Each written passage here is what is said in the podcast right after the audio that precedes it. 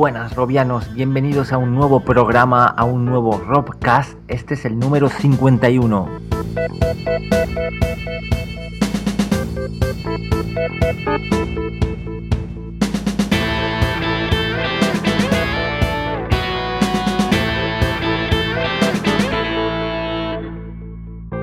Y parece que Google da un golpe sobre la mesa aplastando un poco los cardboard y presenta Daydream. Muy buenas, Ramón, ¿qué tal? Muy buenas, Alejandro, muy buenas, Robianos. Efectivamente, Google en el reciente Google I.O.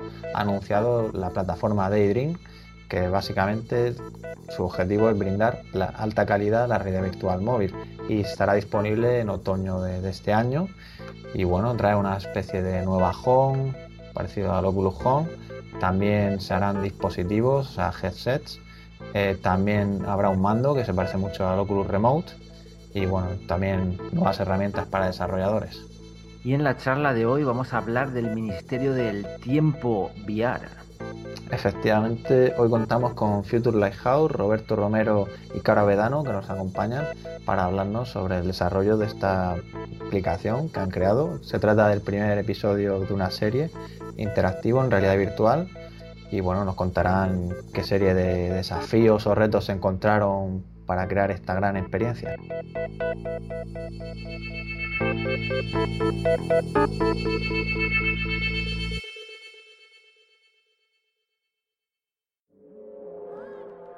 Muy buenas a todos, mi nombre es Rocío y soy la encargada del nivel de calidad de los estudios en VR Evo. Os invitamos a que conozcáis nuestros temarios, máster e instalaciones en vr-evo.com, además de conocer la opinión de nuestros alumnos, que ronda el 99,4% de satisfacción. Vaya, que parece que he hecho bien mi trabajo. Damos la formación más avanzada para que podáis dedicaros a hacer videojuegos, que sabemos es lo que más os gusta, pero también para infoarquitectura, simulaciones, aplicaciones para realidad virtual, móvil o aumentada, grabación de vídeo 3 60 y cualquier cosa que se os ocurra dentro del mundo virtual. Nuevamente, descubrid nuestro máster en realidad virtual con prácticas remuneradas en vr-evo.com. Y por supuesto, estáis invitados a conocernos. ¡Nos vemos en el futuro! Arrancamos las noticias y como hemos adelantado al principio, hablamos primeramente de Daydream, esa nueva apuesta de Google por la realidad virtual en dispositivos móviles. Y sí, antes ya tenían sus Google Cardboard, pero la calidad en cierta medida deja, deja bastante que desear y bueno, quieren subir un poco el listón y ponen requisitos, ya no vale un teléfono cualquiera, hace falta un teléfono de gama alta, media, eh, de momento se han apuntado al carro Samsung, HTC, LG, eh, Xiaomi, Alcatel, entre otros. Yo creo que se van a apuntar prácticamente todo el mundo que cuente con una buena pantalla y, y un buen procesador. Y es interesante, ¿no, Ramón? Sí, efectivamente, la realidad virtual móvil va a dar un giro total y es que ya no solo va a estar Samsung con Gear VR para una experiencia de calidad, sino que con estos dispositivos que cumplan Daydream, pues tendremos realidad virtual móvil también de calidad. Y además, como hemos dicho antes, tendremos un mando parecido al Oculus Remote para disfrutar de, de nuestras experiencias y también se van a fabricar visores, cascos para los móviles y bueno, también habrá una tienda y en definitiva, pues es una, una iniciativa, una plataforma que, que, a priori pues parece que, que trae buenas cosas, ¿no? Stand by for IMAX Theater Optimization Crosscheck. Configure customized movie screen. Field of view maximized.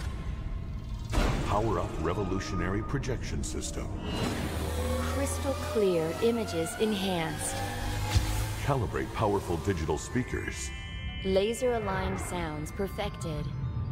Prepare audience. Y seguimos con Google, que está trabajando también junto a IMAX para colaborar en el desarrollo de una innovadora cámara de realidad virtual. Están trabajando en una cámara mucho más avanzada para grabar contenidos de, de alta definición en 360. Esperemos que estereoscópico.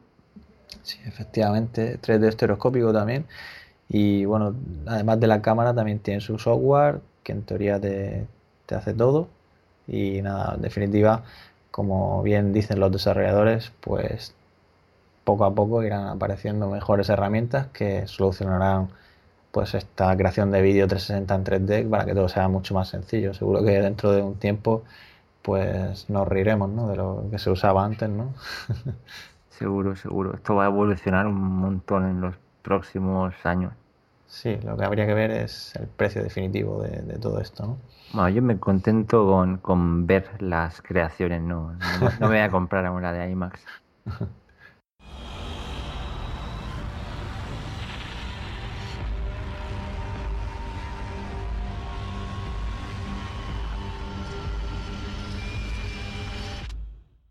Y nos llegan noticias de Star VR y es que han llegado a un acuerdo con Acer para fabricar finalmente su dispositivo, ya que si os acordáis, pues se estaba mostrando en ferias o eventos como el año pasado en Immersive Europe, aquí en Murcia, donde pudimos probarlo con la experiencia de The Walking Dead.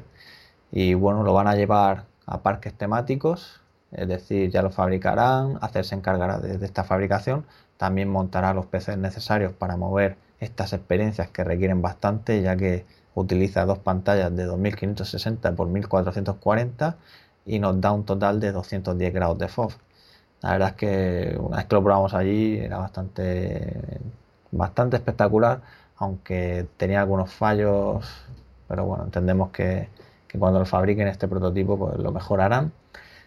Y una de las ventajas de estos parques temáticos en comparación, ahora ya que tenemos dispositivos comerciales, pues tiene sentido este dispositivo porque va más allá de las características que tenemos en casa con un Oculus, ¿no?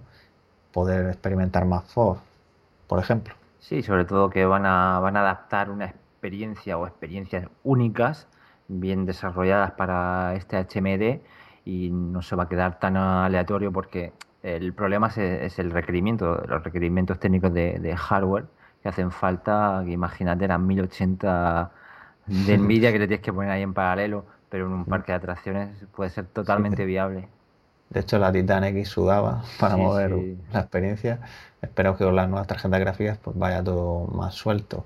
Y también una de las cosas que espero que mejoren es el tema del posicionamiento, porque lo hacían con marcadores y vamos, dejaba mucho que desear.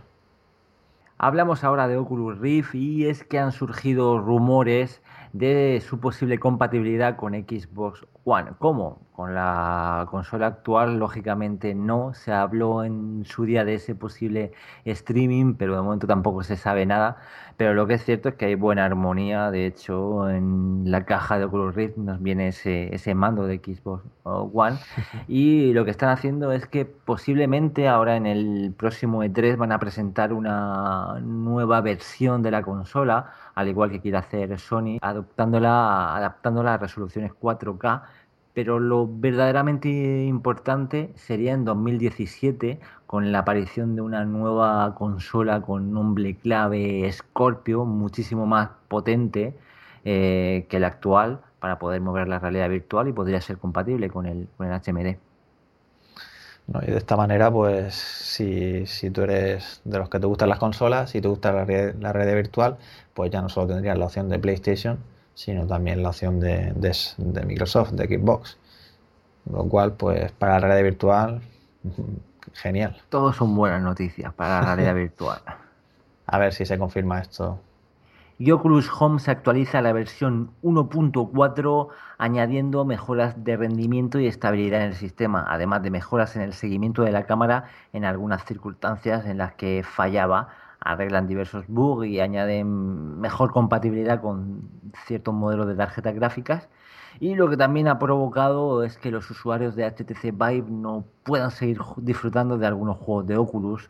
Y es que Revive eh, falla, aunque ya su creador ya está trabajando ahí a fondo para hacerlo de nuevo funcionar. De hecho, ya con algunos juegos bajo Unreal ya, ya, ya funcionan. Sí, efectivamente se trata de un software de Oculus, con lo cual no es de extrañar que ocurran estas cosas. Vamos, lo que trata de verificar es que, que está conectado a un Oculus Rift, no un HTC Vive. Pero en definitiva, pues, a ver, si los usuarios de HTC Vive compran los juegos y quieren disfrutar de ellos, pues tiene sentido que, que puedan hacerlo también, ¿no? Aunque bueno, no vamos a entrar en, en batallas, ¿no? Batallas Oculus contra HTC Vive. Round one.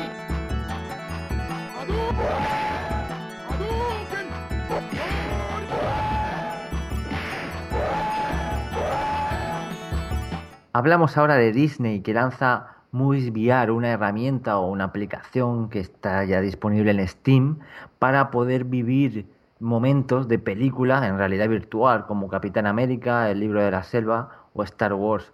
Eh, la mayoría son vídeos 360, pero sí que tiene alguna aplicación en VR muy interesante como Tracing Me, eh, que pone un punto de partida bastante bueno para lo que pueden desarrollar esta, esta compañía tan experta en el mundo de, de, las películas y dibujos animados. Y bueno, compatible también con Oculus Rift al funcionar en, en SteamVR. A ver si hacen algo también con Star Wars, que, que hay ganas. Nos llegan noticias de EA y es que a pesar de que no tienen en mente sacar juegos a corto plazo para realidad virtual, sí que piensan en ella para largo plazo y es que han creado Frostbite Labs, un laboratorio en el que investigar a largo plazo proyectos como por ejemplo la creación de humanos virtuales o incluso otras cosas para aplicar en, en realidad virtual. Y bueno, se trata de ver cómo te ven como ser humano virtual en ese mundo virtual, es decir, hacer creíbles esos avatares para que no nos parezcan simples muñecos ahí. Y es que cada vez más con más accesorios, como puede ser con los controladores de movimiento, ya sea la mirada de, con la orientación del casco, ¿no? Pues en multijugador, esos avatares con los que interactuamos, cuanto más reales sean, mejor será esa experiencia, esa inmersión. Así que nada, llegará un día que, que nos preguntaremos si, si, ese, si ese personaje es real o virtual. Bueno. Y se va acercando octubre, pronto tendremos en nuestras casas PlayStation VR, quien lo compre, por supuesto.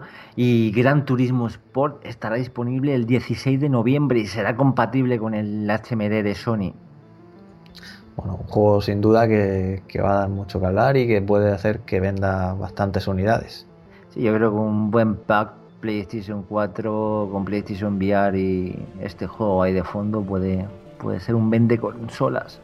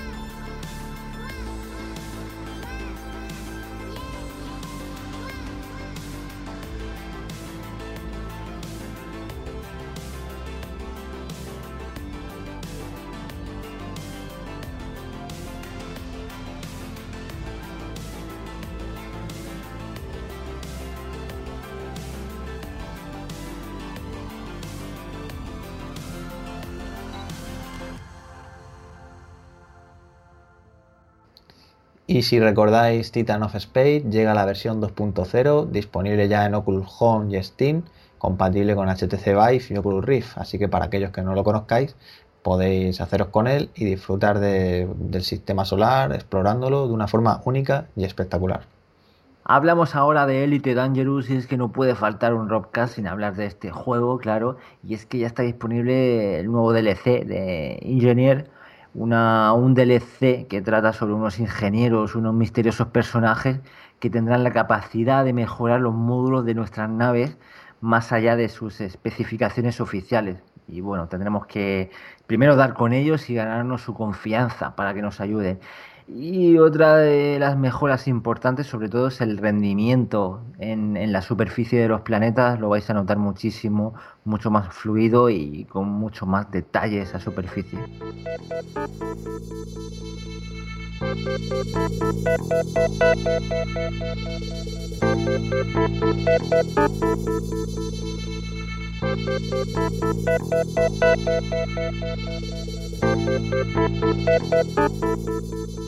Entramos ya en tiempo de tertulia y hoy hablamos con Future Lighthouse. Eh, es un placer y además eh, en, cierto, en cierta medida repiten un poco, sobre todo ahí Roberto.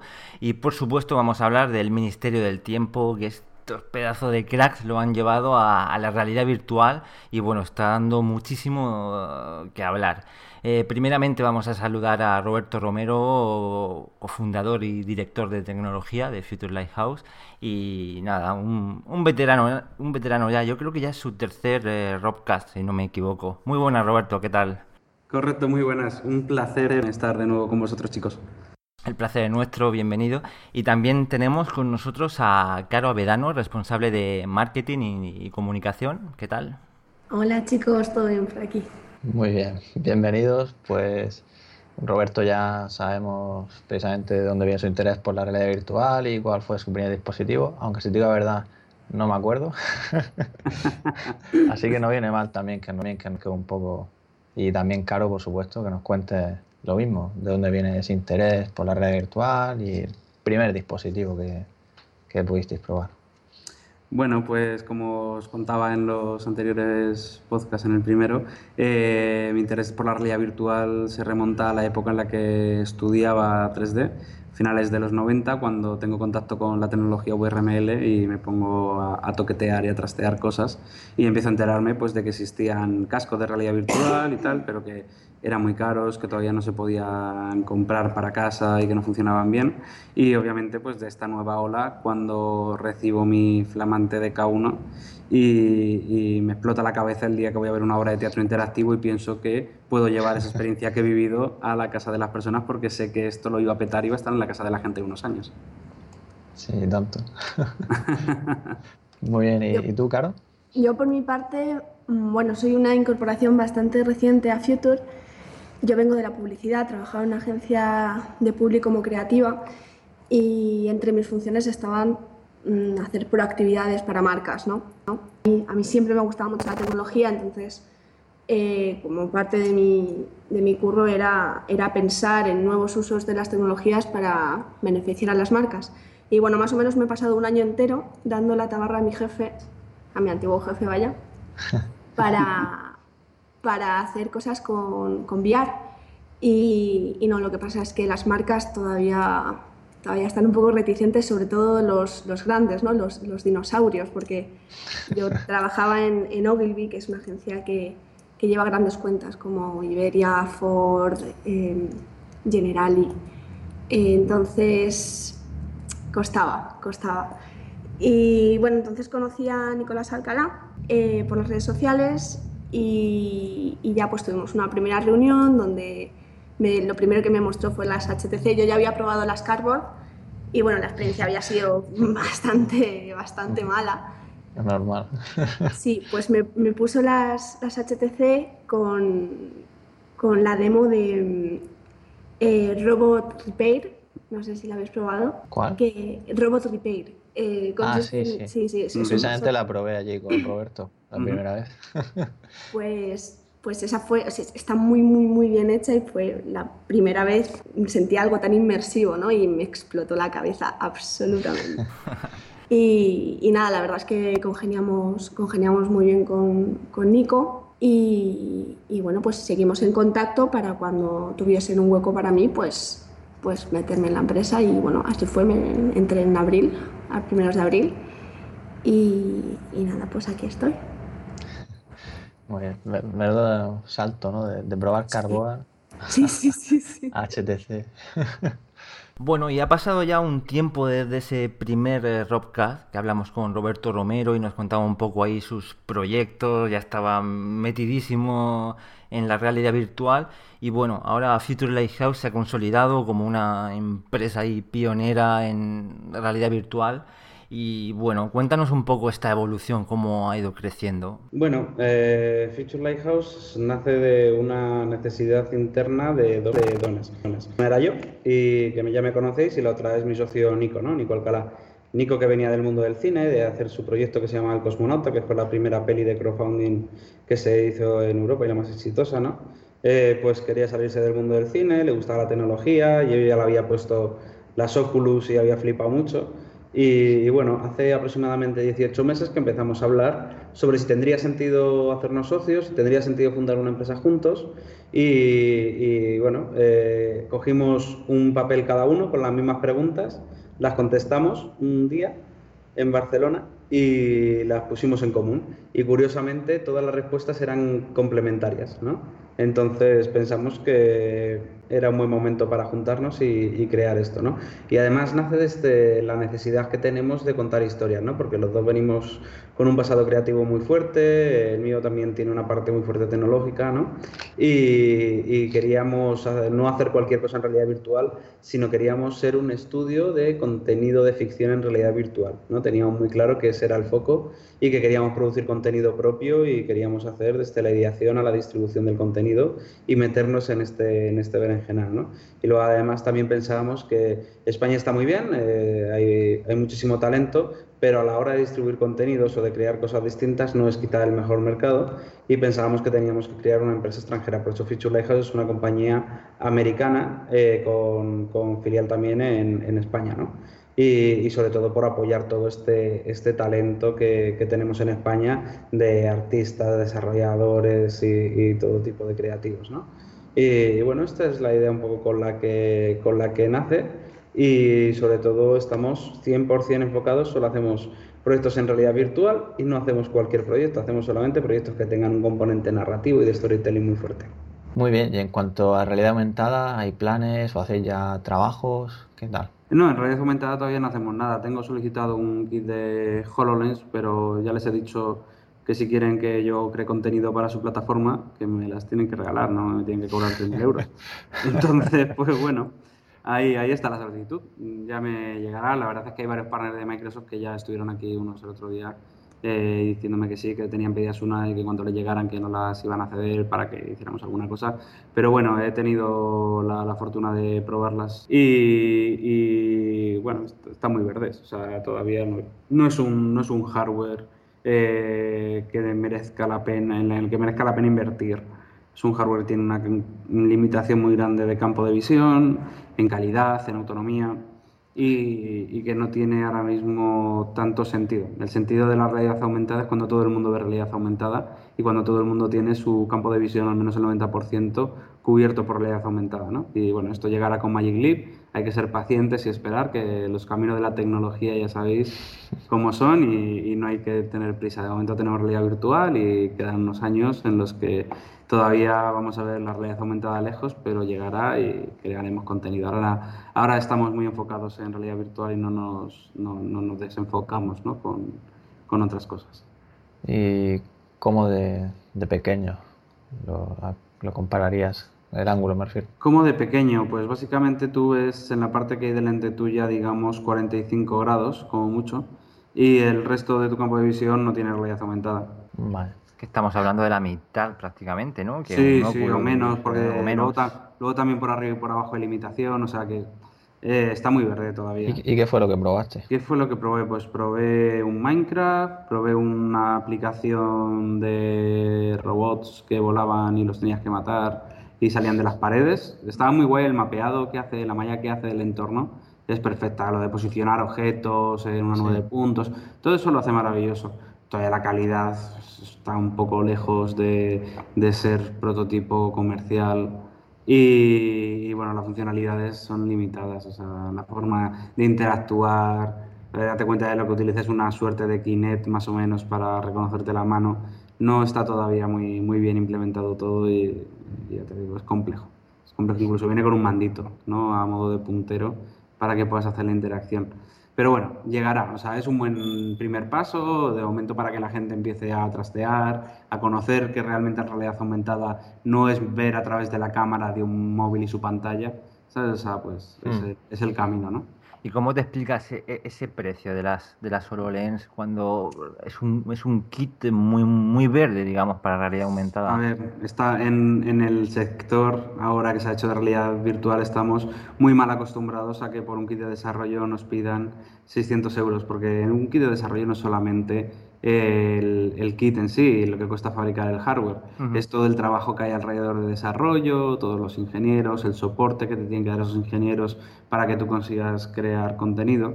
¿no? Eh, Oculus ha aproximado estos modelos de desarrollo de una forma eh, masiva, ¿no? para que todo el mundo, incluso los que no eran desarrolladores, pudiesen probar eh, cómo funcionaba y pudiesen ver que realmente esto ya había llegado aquí. ¿no?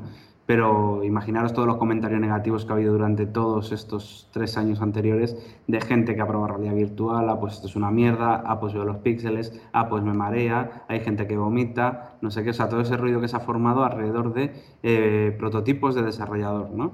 Eh, esto normalmente no pasa con ningún hardware, todos los hardware son caros. El hardware de HoloLens cuesta mm, lo normal para un hardware de desarrollo. Obviamente no puede ser ese el precio de cuando llega al mercado, el precio de mercado pues, no podrá superar los 1.500 euros si es que quiere vender alguna unidad. Incluso en 1.500 me parecería eh, un precio un poco elevado, ¿no? Para las características que tiene, pero bueno. Eh, no sé si llegará a mercado de consumo el mismo prototipo que hay ahora de desarrollo, y tampoco sé cuándo, ¿no? Porque está, está realmente verde. Y bueno, ya el que he mencionado de Magic Leap, pues Magic, Magic Leap, quién sabe, ¿no? Pero eh, ciertas informaciones que, que, tengo apuntan a que va a ser la polla. Perdón por decir. Sí, no, no, hay problema.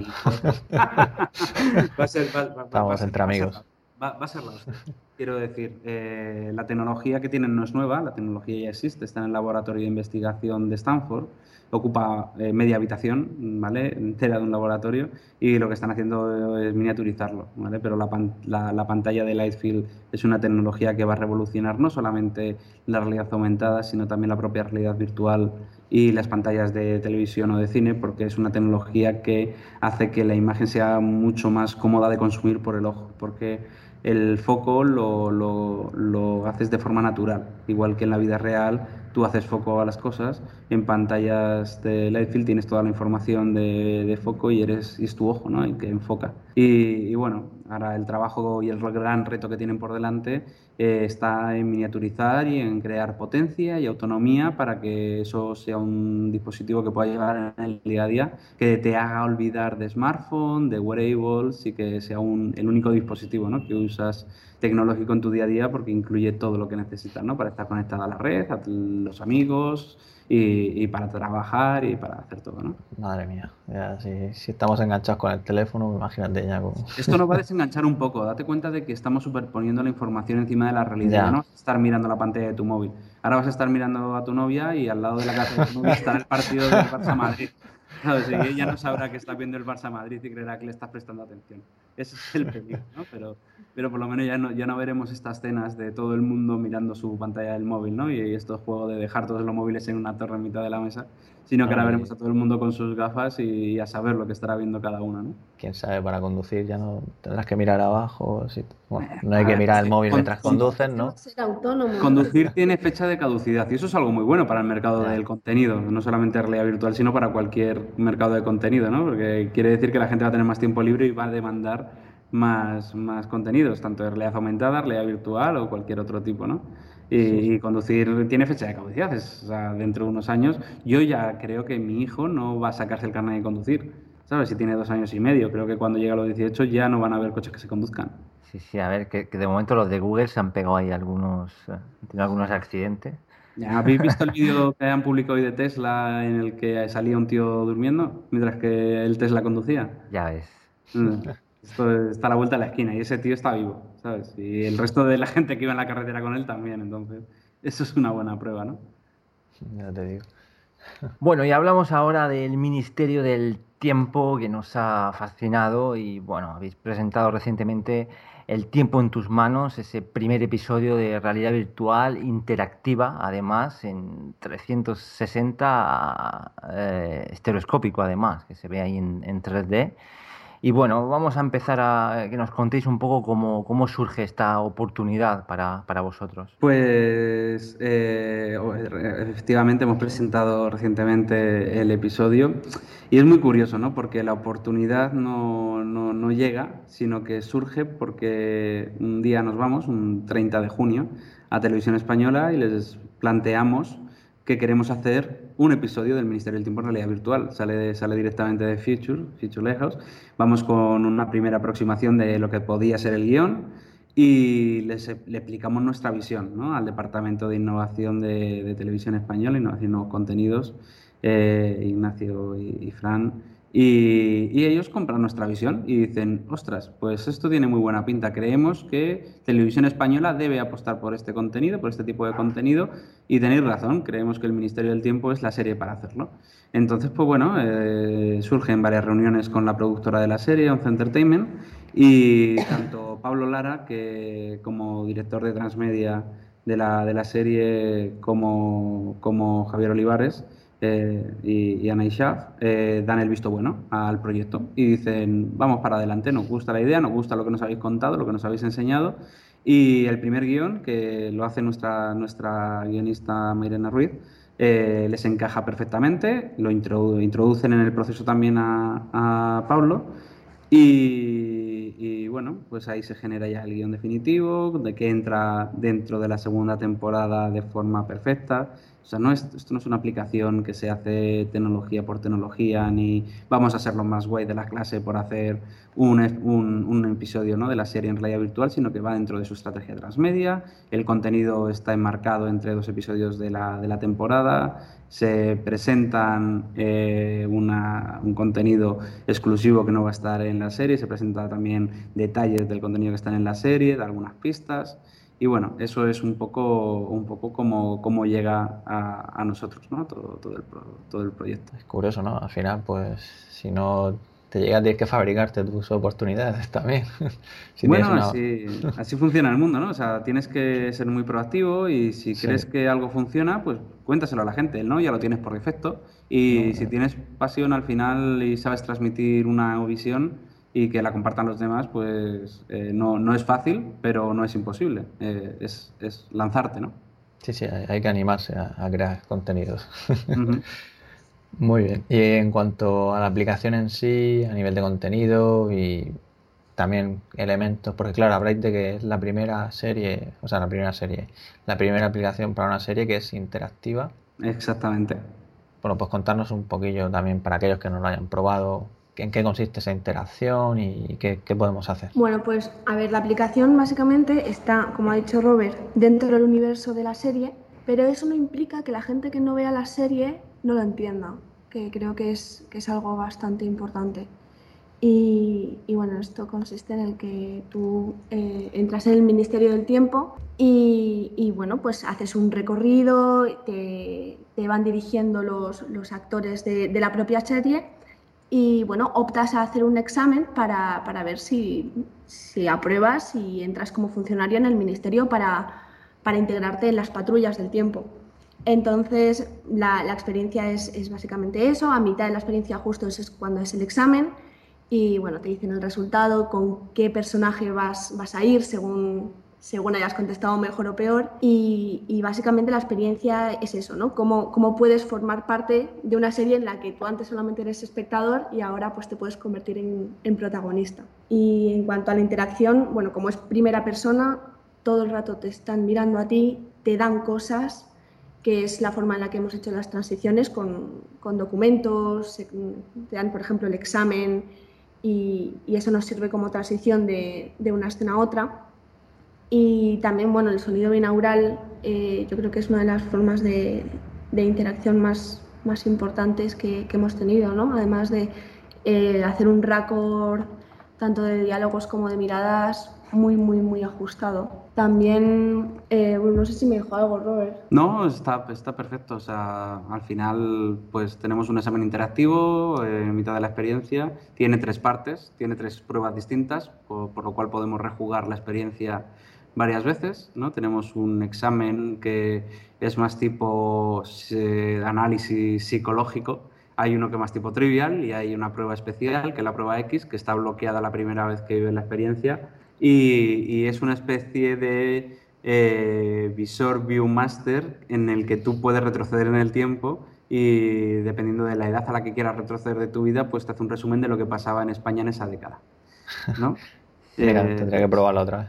Exacta, exactamente. Y bueno, eh, lo que contaba Carol del sonido interactivo es muy relevante porque es una herramienta narrativa que lo que nos permite es llevar la atención del espectador de un sitio a otro, ¿no? Al final, en realidad virtual, cuando tú no eres eh, el que mueve la cámara, sino que el espectador es la cámara, uno de los retos es hacer a, a modo de realizador que el, que el, personaje vea lo que tú quieres que vea, ¿no?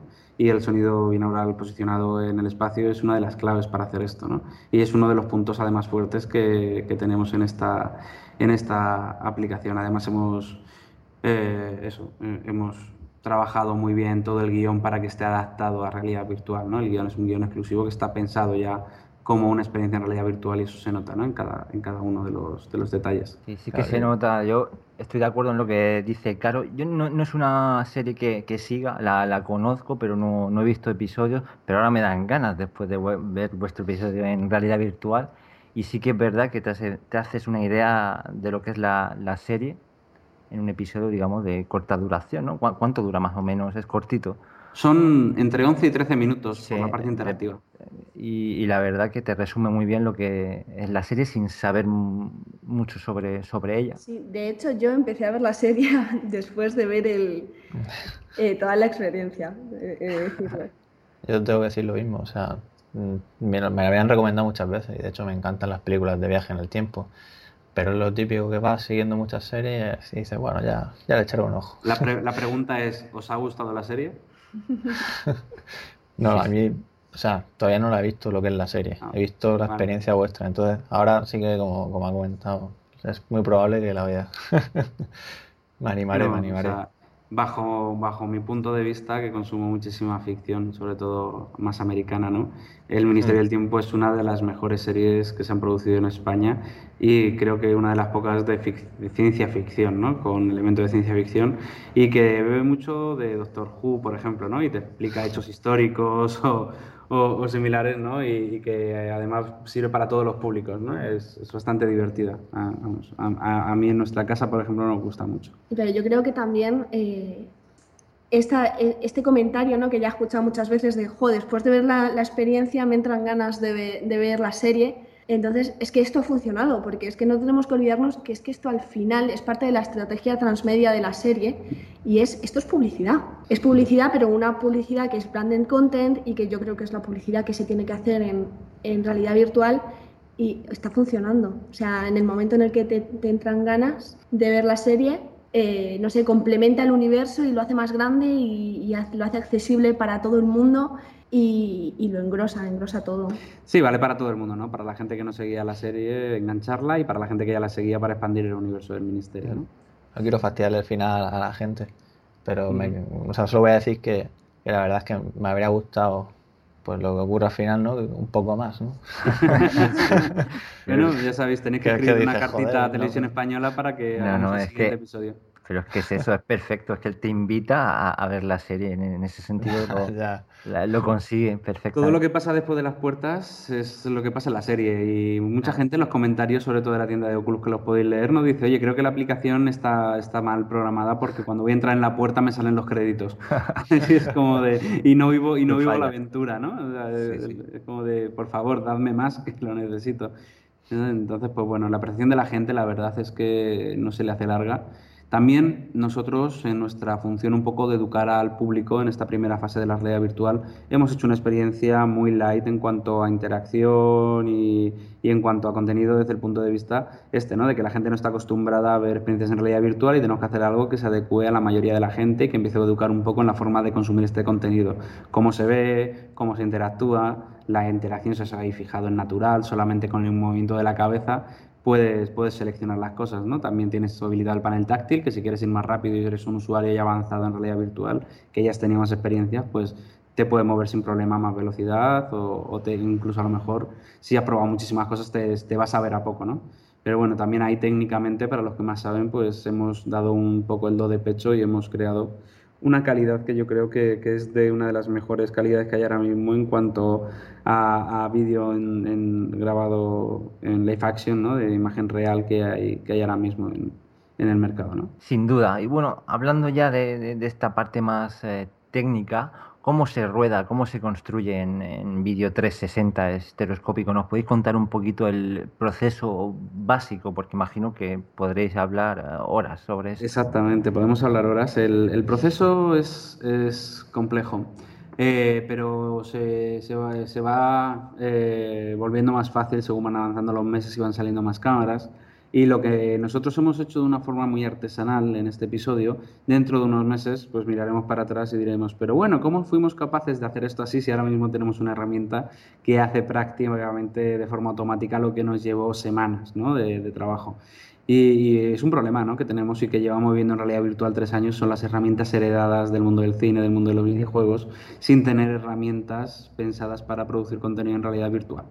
Por ejemplo, eh, en una de las primeras escenas, la de que estás como en un patio de columnas, todo lo que hay de las columnas para afuera es pantalla verde, donde hay una cantidad de efectos 3D importante y la integración pues está hecha de una forma yo creo que sobresaliente, ¿no? No se nota ningún cosido en ningún punto, el render 3D es ultra realista y no parece que sea render 3D, parece que es parte del, del decorado. Incluso, bueno, imaginaros que estamos rodando en un estudio, ¿vale? Que está preparado solamente para narrativa tradicional. Quiere decir que va el director con el director de fotografía y hacen un encuadre. Y no necesitan que haya techo, no necesitan que haya una pared detrás, porque detrás está el equipo, ¿no? Aquí necesitábamos el 360 de todo, ¿no? Y eso era uno de los retos. Entonces, bueno, la solución de, grabación ha sido personalizada eh, con, eh, con, la persona que, ha colaborado con, con en este caso Antonio. Eh, que ha sido una de las claves ¿no? para, para, obtener esta, esta calidad. ¿no? Antonio es uno de los mayores especialistas eh, en, en vídeo 360 y en foto 360 desde hace muchísimos años y, y adaptó un, un, rig especial que nos permitía grabar en esta calidad todo, ¿no? con cámara reflex, y, y, bueno, con, con, unos requerimientos que eran los que necesitábamos para mantener la misma calidad que tenía el, el, los episodios del ministerio, ¿no? de la tele, que, que, era importante que un producto de calidad siguiese tuviendo ese mismo look y esa misma calidad en realidad virtual y creo que lo, que lo conseguimos con esto. ¿no? El proceso, pues como os contaba, muy artesanal, eh, stitching manual, eh, todo, todo realizado, mucha parte en Photoshop, mucha postproducción, hemos utilizado Nuke para la parte de efectos, José Jacas, que ha sido la persona de VFX, junto con Pedro Gómez, que ha sido la parte de 3D y render, han hecho un trabajo de integración de color y, y, de pulido ¿no? de cada una de las máscaras y de todo para que no hubiera ningún problema. Incluso José arregló todo el tema de la estereoscopía para que sirviese para todo el mundo que vea la experiencia, porque una de las cosas que no podemos eh, determinar en, en GR, eh, sobre todo, es eh, la, la, distancia interpupilar. ¿no? Entonces hemos tenido que hacer algo que, todo el mundo pudiese disfrutar de, de, de esta experiencia con, el 3D, que es una de las partes más relevantes, además de, del episodio, ¿no? porque ahora mismo hay un mercado muy grande de Video 360. En Video 360 está superada la tecnología desde hace años, pero la estereoscopía sí que, sí que es más complicada de producir, pero a su vez es necesaria en realidad virtual. O sea, un Video 360 sin estereoscopía no genera presencia, ¿no? puede ser muy impresionante, puedes ver algo mágico donde no has estado, pero no genera la sensación de presencia que genera el 3D, ¿no? la estereoscopía. Y es una parte muy cuidada. Yo creo que ahí hemos dado, es, una, es un sitio donde hemos dado ahí un, un, golpe y hemos dicho, eh, sabemos hacer esto, lo sabemos hacer de puta madre y vamos a demostrarlo, ¿no? Y, y hemos llevado a cabo la pieza esta. Pero en definitiva, para hacer el, el 3D, el uh -huh. 360, ¿Sí? ¿cuántas cámaras necesitas o cómo las colocas?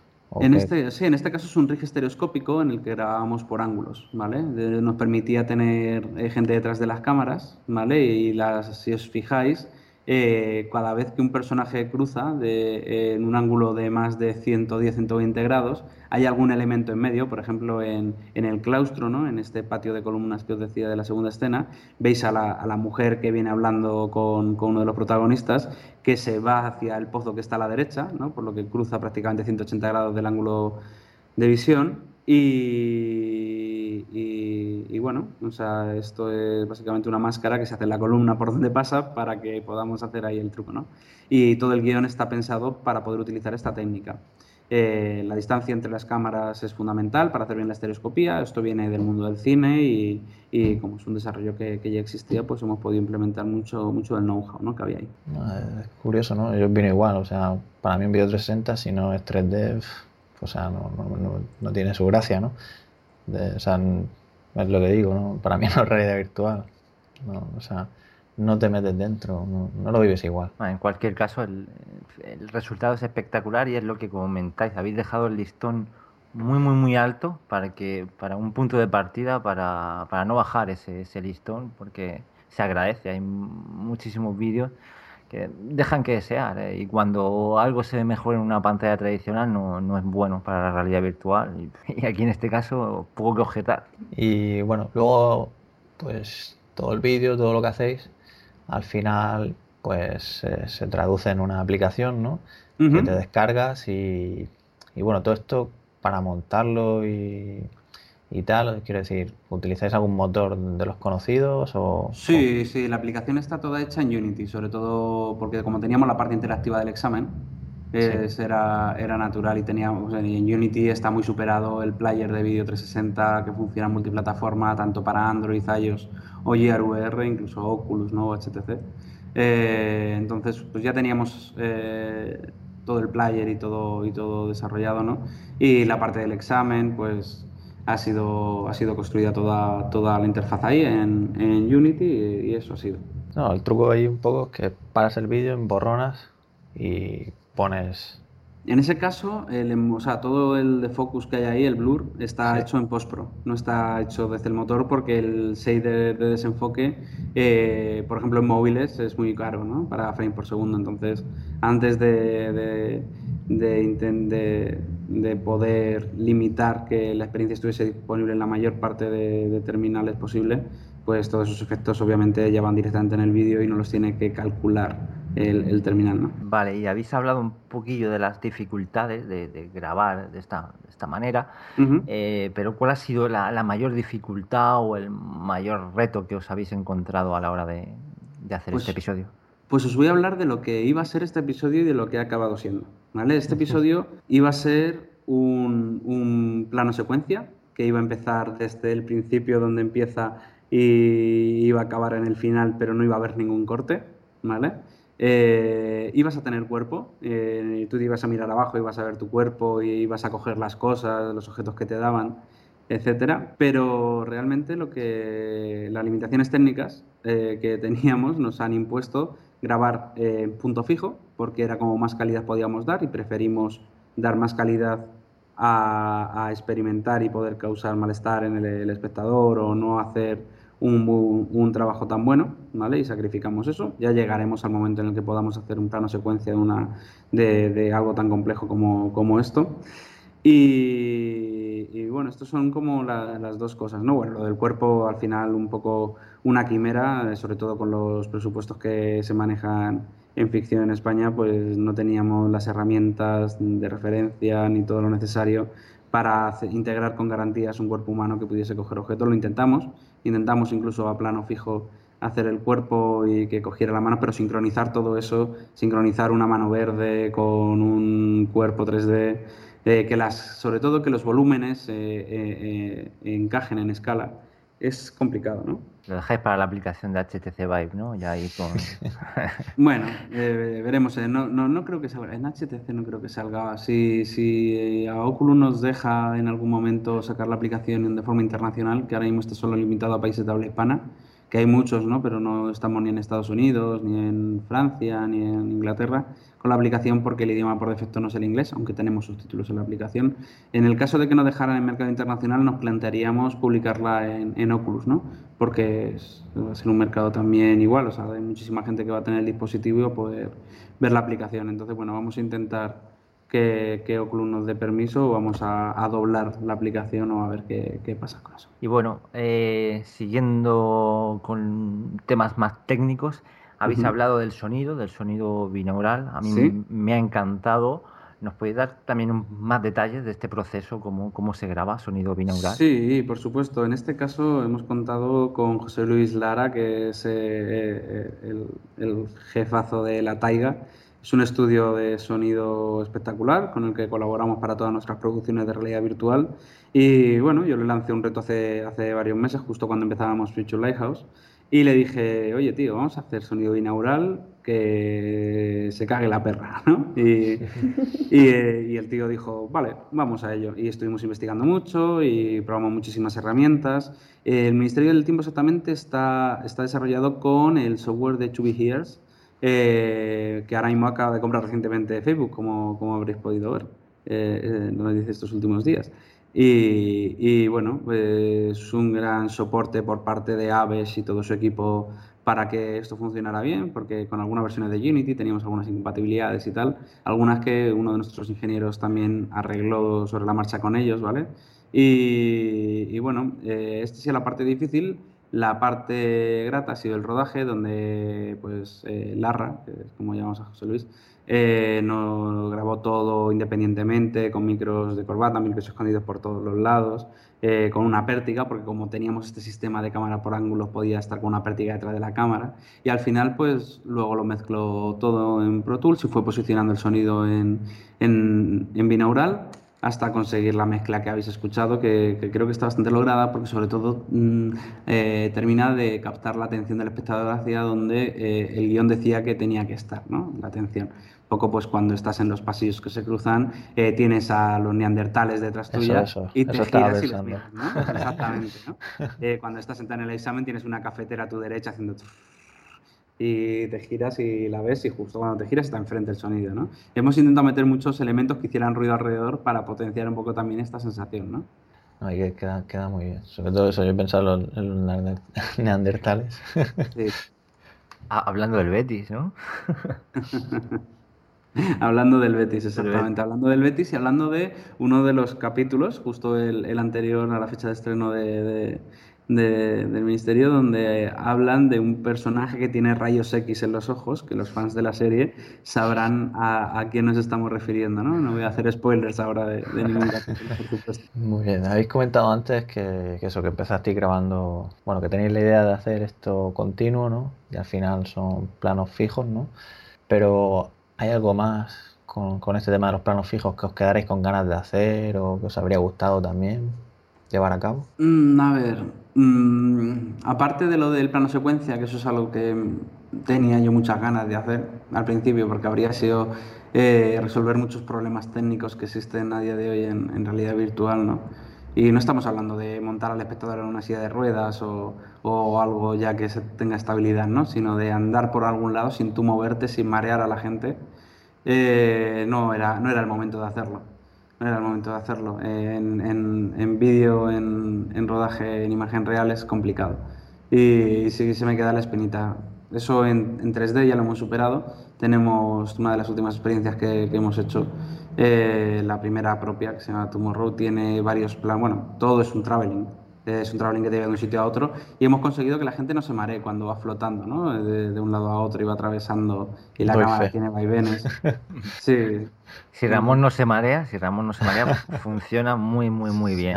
que, que, la hemos probado ahora antes del programa y la verdad es que, está, está muy bien la, la experiencia de Tomorrow. Y lo que comentas, te vas moviendo, también es un movimiento lento, ¿no? y no en ningún momento cero, cero sensación de mareo o de incomodidad. No, nada. Sí, de verdad. O sea, es un movimiento necesariamente lento, ¿no? Porque si ese movimiento fuese más rápido, te marearías, porque ya hemos hecho pruebas, básicamente. Entonces, hemos ajustado, yo creo, a un nivel en el que los espectadores no se van a marear y flipas un poco, ¿no? Con el movimiento de estar volando sin moverte del sitio, atravesando. Y vas escuchando la historia, vas ahí envuelto. Es un, es un, poco todo lo que rodea, yo creo, y ahí hemos conseguido hacerlo, ¿no? Pero bueno, todavía en imagen real estamos un poco, un poco lejos, llegaremos.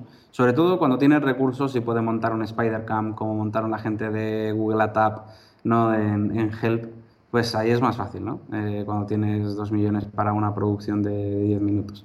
Pero bueno, cuando estás más limitado en presupuesto, pues también tienes que ser realista a las posibilidades ¿no? y, y, a los recursos que tienes. Y, y, con lo que teníamos, lo que hemos hecho, estoy muy contento. Y, y, bueno, las espinitas simplemente son pues porque aquí somos unos frikis y siempre nos gusta innovar y hacer lo más chulo del mundo, ¿no? Y ya está. Bueno, y la aplicación es eh, multiplataforma, se puede descargar desde Android, de iOS o Gear VR. ¿Habéis tenido algún problema en este sentido? ¿Os habéis tenido que adaptar mucho la versión o funciona bien? No. La verdad es que eh, sí que cometimos un pequeño fallo, que es eh, no avisar a, a, cierto, a cierto, a, bueno, a los stores de que bloquearan ciertos móviles. Entonces, esto solo funciona, o sea, hablando de cuando te descargas en, tu teléfono sin las gear, ¿vale? O sea, para, para verlo con, con, el acelerómetro del móvil o, con, las cardboard. eh, pues esto solo funciona en gama alta.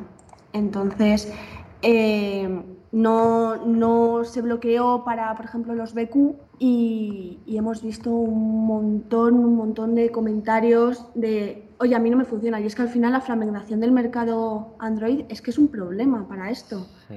Entonces, bueno, los comentarios han sido, han sido sobre todo, han ido por ahí de, a mí no me funciona, a mí se me queda en negro. Empiezo a escucharlo y luego no me funciona. Es que no sirve para esos móviles. Entonces... Que el desarrollo, el desarrollo de aplicaciones que tiene, que piden mucho. Al final estamos poniendo un vídeo que, es 3D, que necesita una resolución mínima para que se vea adecuadamente y aún así hemos tenido que sacrificar la calidad.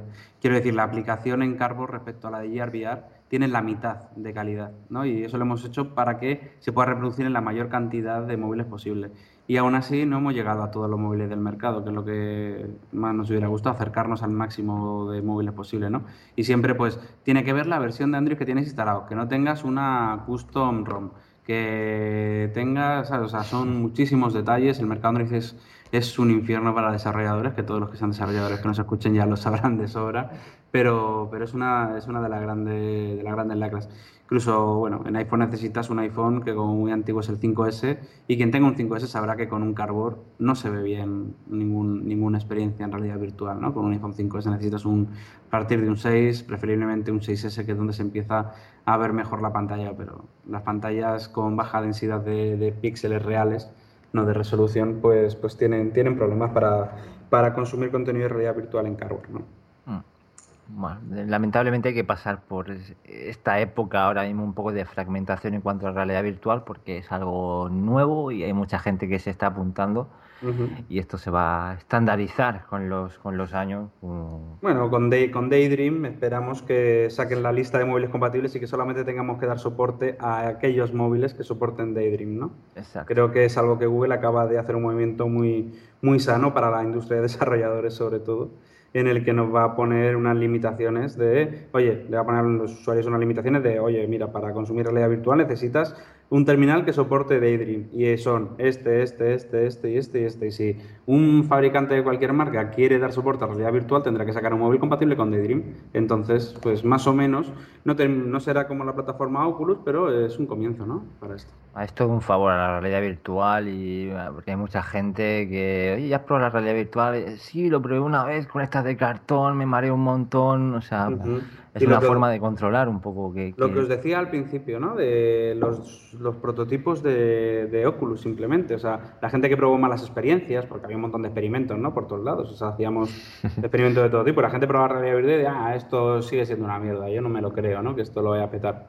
Entonces, si era esto, ¿no? Al final, cuando tu primera experiencia es una mala experiencia, pues como que ya rehusas, ¿no? Un poco de que todo lo que te venden por ahí, lo que les en prensa, ¿no? Lo que te dice tu, tu cuñado. Yo tengo la esperanza de que muchos lo, lo verían y dirían, bueno, o sea, ahora mismo pues todavía no, pero sí que le veo unas posibilidades, que es lo que me pasa a mí. Yo me pegué ya unos pelotazos, pero decía, esto va a ser la hostia, ¿no? Esto va a ser la caña. somos los believers, ¿no? De, la realidad virtual. Sí, sí, sí, Believers total.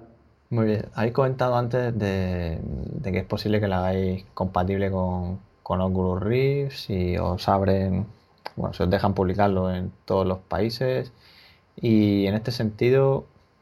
Mmm, bueno, date cuenta de una cosa, ahora que estoy, ahora que estoy con la conversación con vosotros, si la publicásemos en Steam no tendríamos ningún problema para el tema de llegar a cualquier sitio. También. Mm. Y podrías, Podéis hacerlo para HTC también. Mira, fíjate que a, partir de esta entrevista a lo mejor escribo un email y, lo, comento, porque esto depende de televisión española, así que pues puede, puede ser una idea que esto salga en, en, Steam, sobre todo porque Steam es compatible con Oculus y con HTC. y no, vaya para pensar eso.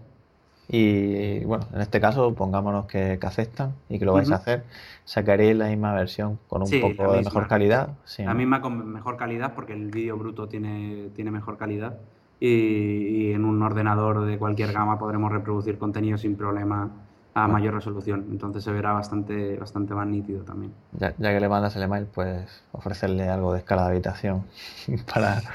Ojalá se pudiese hacer en vídeo escala de habitación. No sabes cómo echamos de menos cuando nos piden que hagamos alguna imagen real, sobre todo la parte que tenemos de desarrollo de proyectos para terceros que nos piden, nos piden más proyectos también de imagen real que, en 3D interactivos.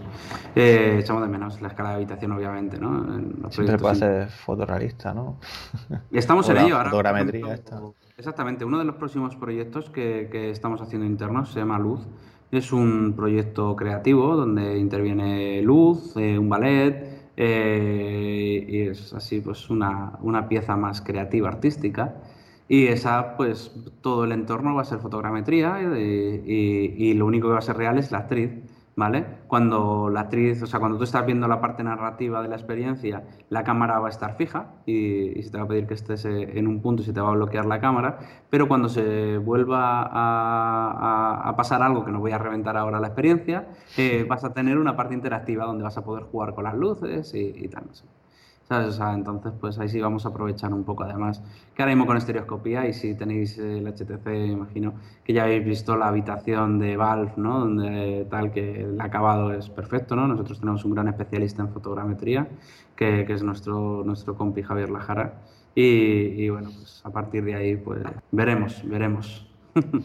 y una cosa, bueno, simplemente no, no hay más planes de momento, ¿no? Para, para la serie estáis viendo cómo va la aceptación, imagino, ¿no? Sí, ahora mismo creo que estamos sobre, entre todas las plataformas, entre 40.000 descargas, a lo mejor ahora llamo ya más.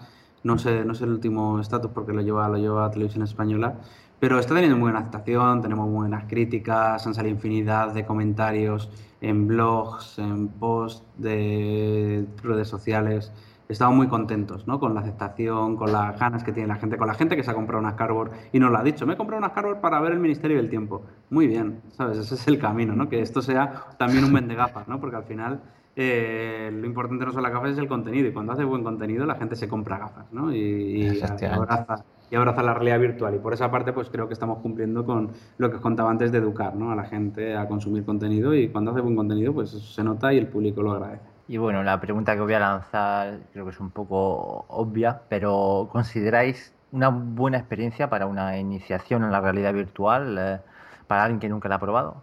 Yo, por supuesto. No, no, y en serio, o sea, de hecho, eh, a mí me hace mucha ilusión cada vez que, le pongo las gafas a alguien y que no ha probado nunca realidad virtual y le pongo el ministerio porque es, lo que decía Robert, ¿no? Que, que Jope tiene que ser una primera buena experiencia. Entonces esto lo es, la verdad es que eh, es muy, muy gracioso porque hay gente que, por ejemplo, intenta tocar las cosas que te, que te dan o que saludan a los personajes. O sea, es que te mueres de la risa ver a la gente neófita eh, probar el ministerio porque es cierto que es, es, muy real, ¿no? A pesar de que eh, la cámara, como está un poquito más arriba, ves a los personajes más pequeños, entonces no, no estás a la misma altura y a lo mejor esto te puede afectar un poco, pero no, no, o sea, hay gente que se lo cree total. Y de hecho hay, personas que son muy miedosas y se han quitado las gafas, ¿no? De, ay, no, esto es demasiado real. Entonces yo creo que sí que es, una muy buena experiencia para, para empezar a entender qué es esto y todas las posibilidades que tiene. ¿Y creéis que este va a ser el futuro de, de las series? ¿Creéis que vamos a ver Walking Dead o Juego de Tronos en, en 360, estereoscópico?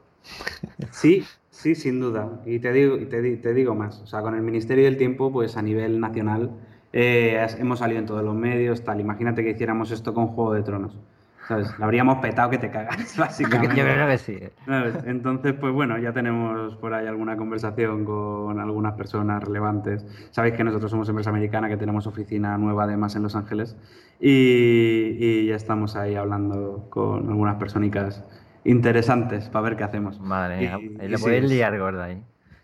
sí, el plan es liarla, básicamente. El plan que tenemos es liarla, liarla lo más gorda que podamos y si algo se nos da bien es liarla. Entonces, pues estamos, estamos en el camino, ¿no? Y sí, hay, más que el futuro de las series, pues esto al final es una, es una nueva, un nuevo lenguaje, un nuevo canal de contar cosas y van a ver eh, series que pasen solamente aquí o en este caso series que pertenezcan a otro universo que también se cuenten aquí, pero adaptadas a, este lenguaje, ¿no? Como el caso de, del tiempo en tus manos. Y, por supuesto ahora series originales que se creen solamente para, para realidad virtual. Nosotros ya estamos ahora mismo eh, en algunos proyectos eh, pensando o escribiendo o desarrollando algunas. No os puedo contar mucho más ahora, Pero, pero sí, o sea, va a haber muchas series en realidad virtual y creo que además es el, el primer camino lógico para consumir contenido, contenido corto, que eh, no supere los 15, 25 minutos de duración, que la gente eh, pueda, aunque sean en total, imagínate que hace, quieres hacer una peli, eh, nosotros lo que, lo que hemos detectado hasta ahora es que lo mejor es dividirla en capítulos ¿no? y contarla por partes, para que la gente pueda consumirla sin agobiarse de que tiene que estar una hora y media dentro del casco, ¿no? Bueno, ahí entraría también la ergonomía del casco y todo el tema, para que estés a gusto y entonces sí que te da igual. 15 minutos, cualquier persona es capaz de estar 15 minutos con un casco bueno de realidad virtual tipo Gear, Oculus o HTC, ¿no?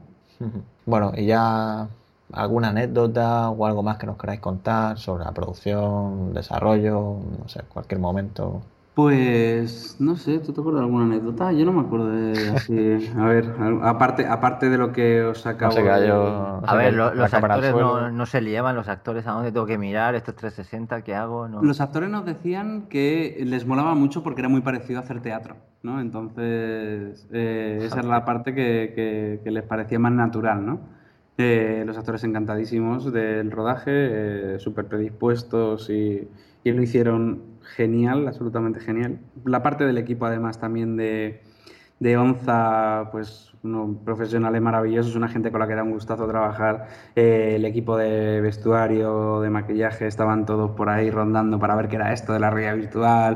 Le- obviamente teníamos allí un par de GR para que todo el mundo probara experiencias y vieran un poco qué es lo que estaban haciendo, ¿no? Y metiste Y- al final de la experiencia. Ah, ahí. ah, los huevos de Pascua, ¿los habéis visto los huevos de Pascua? Eso Uno, es- uno de ellos, creo que sí, ¿no? Porque sí, este que te digo, el que salen probando con la guía ahí al Sí, final. sí, que salen, que salen viendo porno, ¿no? De- sí, sí. Bueno, Pero pues que- solamente os voy a dar una pista para que encontréis el siguiente huevo de Pascua, ¿vale? Y es solo una palabra, Inception. A partir de ahí que todo el mundo busque el segundo huevo de Pascua, que no es difícil. Ya, es que te iba a decir que eso es lo que pregunta todo el mundo al final, al principio, como todo, el porno. ¿Cómo? A ver, ponme aquí Sí, eso, sí, a ver sí, cómo va. Eso es, esa era, esa era un poco la gracia, ¿no? De, de hacerlo. Y, y bueno, pues eso, mira, esto es una de las anécdotas del rodaje, ¿no? Que está, estábamos con, con Javier Olivares y con, con uno de los actores del, del episodio y, y, bueno, es, oye, ¿habéis visto porno? Mira. Y pues, oye, vamos a grabarlo así, que se pongan porno y que comenten y tal. Perfecto, un huevo de Pascua. ¿sabes? Y, y el segundo huevo de Pascua, cuando lo veáis, es desternillante. Sea, es una de esas cosas que te encuentras con dos actores que lo hacen de puta madre y que les dices, chicos, haced lo que os salga de los huevos, que lo vamos a grabar. Y hacen una genialidad y, y haces un huevo de Pascua de una genialidad. Y eso es lo que pasa. No lo voy a contar, obviamente, para quien no lo haya visto, que, que lo pueda disfrutar y que pueda reírse a gusto. Es uno de los fallos que tienen los cascos de realidad virtual, es que no puedes llorar de la risa, ¿no? Eh, con el casco puesto porque te lo, te lo tienes que quitar y parar la, la aplicación, ¿no? Sí, sí. O sea, hay que resolverlo. Y bueno, eh, la, experiencia, la aplicación, eh, se llevó una mención especial en- recientemente en los premios Murcia VR. Eh, y además, bueno, estuvo Mairena allí en Murcia, la pudimos saludar en persona. Y bueno, no sé qué, qué os contó, qué impresión se llevó de, de ese transmedia. Pues eh, ella no- vino súper contenta, la verdad, porque la mención especial fue un detallazo. También es cierto que es que Estudio Future se, se merecía el premio porque la experiencia de las geodas no solamente es una muy buena experiencia de realidad virtual, sino que ha, ha supuesto un montón de cosas para, para la localidad, ¿no? O sea, un montón de turismo y, y está está está súper bien. Y bueno, de todas formas, eh, no sabes lo que nos alegra que, que se hagan este tipo de cosas, ¿no? Que el, el concurso es, es maravilloso que se hagan estas cosas en España y, y jope, teniendo un, un ecosistema que está creciendo tanto de, de realidad virtual, que ya empiece a, a haber festivales y bueno, está habiendo un montón de eventos y eso es lo que nos va a hacer crecer a todos al final. Además, es que es muy bonito también el sistema de, de networking que hay aquí en España, ¿no? Que todos eh, hablan con todos, eh, como que el conocimiento es muy horizontal y se comparte. Entonces yo creo que eso está impulsando a que, a que jope, España se- sea una, un país que, que vaya a petarlo en realidad virtual. Ya, ya lo está petando. Sí, totalmente. O sea, no tenemos nada que envidiar a otros mercados. Vamos, estamos, estamos súper orgullosos de, de, que se nos menciona en el festival y muy contentos de nuestros amigos de estudio Future y, ya te digo, España está al mismo nivel ahora mismo en producción de contenidos que cualquier otro país en realidad virtual, sin duda. Yo creo que somos los mejores, ¿eh? No, no es por nada. Mismo nivel, sí, pero... Te digo una cosa, estuvimos en South by Southwest, este, este último festival, presentando al Ministerio, justo lo acabamos de terminar de producir y se lo pudimos enseñar eh, a Chris Milk, a los responsables de BBC, de HBO, de, bueno, a toda la industria, ¿no? De, de de todo el mundo. Todo el mundo coincide en lo mismo, ¿eh? Y es que decían, wow, ¿cómo coño lo habéis hecho? Es la mejor calidad que he visto eh, en, en, realidad virtual, en un vídeo 360 3D. Y les, les, les, encantó la técnica, ¿no? Y bueno, le pusimos subtítulos sobre todo porque íbamos a ese festival, ¿no? Y los tuvimos preparados para, para poder enseñárselo ahí a la gente, para que entendiera la historia. Incluso hubo gente que le gustó la historia y que nos preguntó por la serie y tal. Pero sobre todo todos, todos eh, coincidían en lo mismo, ¿no? como que en calidad estábamos a un nivel excelente, ¿no? Y eso también, pues te hincha de orgullo, ¿no? Cuando llevas trabajando, pues, eh, mucho tiempo en un producto, mucho tiempo en, la tecnología que desarrollas interna para contar historias, y en mi caso, como director de tecnología, un poco también buscando esa, esa excelencia, ¿no? Pues eh, es, es, es, confortante, ¿no? Que la gente de la propia industria en Estados Unidos también te diga, hey, tío, lo que estáis haciendo lo peta, ¿no? Y, y bueno, estamos felices, felices por eso. Ya que has dicho lo de, lo de los subtítulos, eh, ¿funciona bien? ¿Se leen bien? Sí, sí. Lo que hemos hecho, si los activáis, están en el menú, en vuestra espalda. Sí, ¿vale? sí, lo Eh, vi. Pero pensaba que. Yo pensé lo loco, digo, pues será el audio. No, no, eran subtítulos. No lo hemos doblado todavía. Estamos esperando para ver si lo hacemos con televisión española. Y, y los subtítulos sí, te acompañan todo el rato debajo de tu vista. ¿Vale? Y, y funcionan bastante bien, se leen bien. Eh, nosotros trabajamos mucho el UX, lo, la interfaz de, de usuario y tal, la, lo habréis visto por la parte del examen, que está todo muy pensado, el tamaño de los textos, lo que ocupa cada Sí, se ventana. lee, se lee muy bien lo que es el Claro, examen y tal. Es Sí. todo muy legible, no, no está fuera de tu ángulo de visión nada, es todo entra dentro de, de tu ángulo de visión, que era muy importante mantener eso, ¿vale? Y, y bueno, todo eso pues lo hemos trabajado mucho y era, y era algo, algo que, que nos importaba, ¿no? De cara, de cara a la experiencia de usuario, sobre todo.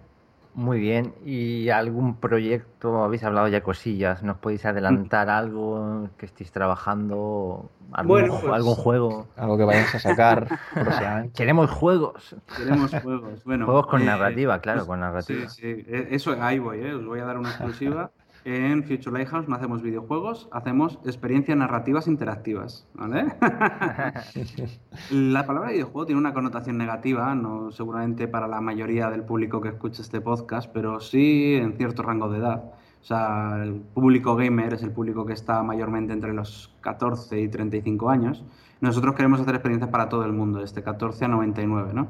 Y, y para ello tenemos que eliminar la curva de aprendizaje, tenemos que eliminar el juego de habilidad y tenemos que irnos más hacia contenido narrativo que tenga interacción, sí, pero que no, eh, que, que- que no promueva un juego de habilidad que eche para atrás a la gente a vivir la experiencia, ¿no? Podemos trabajar con interfaz natural, reconocimiento de voz, podemos eh, investigar espacios, coger cosas, podemos hacer un montón de cosas siempre y cuando eh, respetemos esto, ¿no? Respetemos que lo que queremos es llegar al máximo número de personas posible, ¿no? Y la palabra videojuego, si la utilizásemos, porque al final, si nosotros ahora una de las experiencias que vamos a preparar, nuestra intención es lanzarla eh, en una plataforma de videojuegos además, pues eh, la gente va a decir, "Ey, es un videojuego, pero no es un videojuego, es, un- es como una peli o es como un teatro interactivo, sí, es como un videojuego, es una mezcla de todo, ¿no?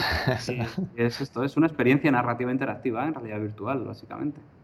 Sí, puede ser el resurgir un poco de también de las aventuras gráficas. Por en- supuesto, o sea, que es un tema que no se está tocando aún en videojuegos. tengo unas ganas de ver muy está haciendo Tim Schafer, ¿sabes? O sea, brutal, porque Sí, sí. es como el rey, ¿no? De las aventuras gráficas que hemos vivido toda nuestra vida todos. Exacto.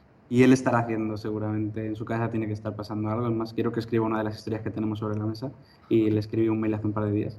Así que a ver, a ver si me contesta. veo que te está moviendo bien, sí. Ahí nos Está- entendemos. No está mal, no está mal. Pero, pero bueno, sí, ya os he contado un poco de experiencias. eh, Luz, que os he dicho un poquito, esta experiencia más artística.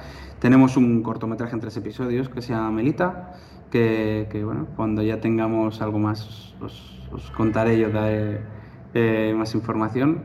Y, y sí, tenemos una especie de videojuego, ¿vale? Que no es un videojuego, obviamente.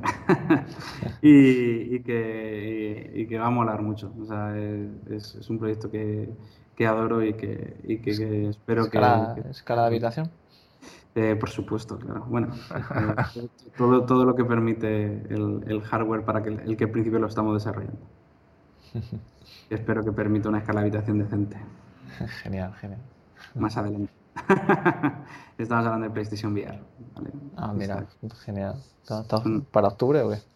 Quiero decir, ¿lo No. sacaréis con el lanzamiento? Ni de coña. ni idea, ¿no? estamos, estamos, ahora, estamos ahora mismo en preproducción, terminando de escribir el guion, con los artes. Estaría más o menos entre 12 y 18 meses. Espero Vale. llegar al E3 del año que viene para, para que tengamos algo presentable, ¿no? Para, para eso. Y bueno, os lanzo una pregunta así, a ver qué, qué opináis. Y es básicamente que nos contéis cuál ha sido la- hasta la fecha la experiencia que, que más os ha gustado y también un poco la que más os ha costado crear en, en realidad virtual. Te contesta Carola la que más nos ha gustado y yo Vale. la que más nos ha costado crear. Vale. La que más nos ha gustado, pero que nuestra. Puede ser vuestra o puede ser también externa. Mejor, mejor vuestra, sí. No, no, sí, a ver, yo también. Sí. Las dos si queréis, no, no importa. A ver, yo nuestro, hay, hay una parte de Tomorrow, que, que es lo que estrenamos el, el mes que viene, que es, es la, la única parte del vídeo que es, que, que es vídeo real. Y, y bueno, es, es en una selva y es La parte de la India. Sí, No, es, la parte de la India es, es impresionante. De hecho, yo ya les he pedido a los chicos que quiero solamente eh, esa parte, pero en larga, ¿no? Porque fueron dos días de rodaje y hay, y hay material para, para hacer. eh, Vamos a hacer una pieza monográfica solamente con la parte, con la parte de la tribu de, del Amazonas. es Está- que Sí, sí, está muy chula. sí, de verdad es- es es súper inmersivo, está muy bien grabado y, y también el sonido es, es impresionante. Entonces, de lo, que, de lo que hemos hecho, para mí eso es mi favorito. Y después de, de fuera, o sea, de, de otros estudios como, como el de Oculus o Openrose, eh, bueno, mis experiencias favoritas, y es porque yo soy también muy cookie así. Son Blue, de Blue, no sé si la habéis visto, es de, de una, ballena, de una ballena. Sí, Sí. sí. Sí, que es, es impresionante, que es de hecho mm, la primera cosa que pongo en el HTC, siempre, siempre es eso. Y, y Henry. Henry Ajá, para Henry. es- Henry es adorable. Sí. Dan ganas de abrazarlo. Sí, quiero, quiero, quiero que aquí hagamos un Henry. Quiero un Henry totalmente. Estamos en ello, pero no lo podemos contar. Ups. ya, ya, ya, ya os contaremos. Pero sí, sí, ese, ese tipo de, de experiencia. eh, Ah, a vosotros más- os viene bien, es eso, es narrativa. Claro, exactamente. Exactamente, sí, pues es un poco lo que, lo que estamos trabajando más aquí, ¿no? La que más nos ha costado crear, pues es que Tomorrow, Tomorrow ha tenido una serie de retos, o sea, pelearse con Unreal, o sea, mira, decidí unilateralmente, además en el estudio, que Tomorrow se hacía con Unreal por mis pelotas. ¿Por qué? Porque no habíamos tocado Unreal, porque habíamos hecho pequeños experimentos, pero no habíamos hecho una experiencia en realidad virtual con Unreal y había que meterse con Unreal a saco. Y dije, pues todos aprender Unreal. Entonces, así, o sea, adaptar el estudio a, a un software que solamente una persona había producido experiencias en realidad virtual, que era Javi Churajara, eh, adaptarlo para hacer una experiencia ha sido un reto, un reto bonito, un reto en el que hemos aprendido mucho, pero un reto grande, ¿no? Nos ha costado crear. Todas las experiencias que ya hemos hechas nos ha- han tenido eh, puntos, ¿no? Tanto las que hemos hecho para nosotros propias como para terceros, como la coproducción de- del Ministerio del Tiempo. Todas nos cuesta, nos cuesta, nos ha costado algún algo, ¿no? Hemos tenido alguna traba. El Ministerio ha tenido eh, a Néstor, nuestro, nuestro ingeniero, eh, hecho polvo la cabeza. Hemos estado a las 7 de la mañana en el estudio resolviendo marrones. O sea, ha, si- ha- ha sido, o sea, a las 7 de la mañana quiero decir sin habernos acostado. Es, ha, ha, sido un dolor de huevo en muchas partes por esto, ¿no? Por el soporte para Android, porque el audio binaural no funcionaba en tal versión de Unity, no lo sabíamos, y de repente conseguimos arreglar un bug y salen 3, y arreglas 3 y salen 6, y bueno, son cosas que pasan en desarrollo, ¿no? Pero, pero Tomorrow yo creo que ha sido la, la experiencia con la que más hemos aprendido en el estudio, también en parte la narrativa, hemos incluido también el vídeo 360 estereoscópico, eh, esto hemos incluido un poco de todo, ¿no? Y, personalmente pues estoy orgulloso de que el equipo ha superado el reto, hemos terminado la, experiencia en más tiempo del que nos hubiera gustado, ¿no? pero lo hemos terminado, que era lo importante para que la gente pudiese ver el trabajo. El, el, proyecto obviamente ha mudado mucho de lo que era inicialmente, que era un proyecto más grande, con más escenarios, que muchos de ellos están hechos y son preciosos. Y, pero bueno, ya reutilizaremos o sacaremos ahora mini demos técnicas para que la gente vea las cosas que hemos hecho también. Y, estamos, estamos orgullosos de, de, lo que estamos haciendo. Vamos poquito a poco cumpliendo fases y, y, lo que queda. Y lo que queda, y lo que queda. sí, sí. Bueno, esto acaba de empezar. Exactamente todavía no ni siquiera la mayoría de gente tiene sus dispositivos. Sí, es, un hándicap, claro. Por eso nosotros no solamente desarrollamos contenido propio, sino que también hacemos contenido para terceros porque es muy difícil tener una compañía que, que no puede vender porque la gente no tiene gafas, ¿no? Entonces, de momento no vendemos contenido. Tomorrow va a ser un contenido totalmente gratuito, aunque eh, vamos a, a, hacer un sistema en el que vamos a ponerlo de pago durante una temporada a un precio simbólico, creo, no, lo tenemos definido, va a ser un euro probablemente, algo así, anunciando obviamente que después de 14 mm, días será gratuito, solamente para, saber si la gente aprecia eh, crear este contenido y también hacer un poco de estadística y todo esto, ¿no? Y, pero bueno, eso son cosas aquí de los señores de marketing de, de sí, izquierda. Sí, lo que queremos es, es ver qué formas de monetización hay, probar, ojo, ya que Tomorrow es todo un experimento de por sí, pues sigamos, sigamos aprendiendo cosas, ¿no? que, es, que es muy importante la forma de monetización y distribución. Y queremos hacer un caso de estudio de eso, de los resultados que nos dé esa, ese testeo. este será para, para todo, ¿no? O sea, que Oculus, HTC, Guía, sí, exactamente. O sea, que lo sacaréis en Steam y en la Oculus Home, ¿no? O sea, estará en Steam, en Oculus, y en los dispositivos móviles estará en la aplicación de Future Lighthouse. Tendremos una aplicación propia de contenido que vamos a estrenar dentro de poco, que será un canal donde se podrán ver nuestras experiencias de contenido propio, ¿no? Todas las que no sean interactivas, sobre todo. También, bueno, veremos a ver si la tecnología nos permite avanzar un poco en eso y que sea la plataforma de contenido interactivo también. Muy bien, llegamos ya al tramo final, es tiempo ya de ir cortando, como siempre, interesantísimo escucharos, aparte que eh, muchas veces hablamos mucho de videojuegos, pero esta parte del, cine es súper importante y, nos encanta, la verdad. Así que muchas gracias, eh, Roberto, una vez más, por asistir a un, a un Robcast. Muchas gracias a vosotros, chicos. Es un placer enorme estar con la comunidad de Robianos y con vosotros compartiendo un ratito bueno. y muchas gracias también, Caro. Ha sido un placer eh, escucharte. A vosotros y bueno, encantada de conoceros. Igualmente. Igualmente. Muy bien, pues yo igualmente un placer de escucharos y que tengáis mucha suerte pues, con todo lo que estáis llevando a cabo y, nada, muchos éxitos. Y para vosotros, Robianos, pues nos escuchamos ya en el próximo programa. Hasta la próxima.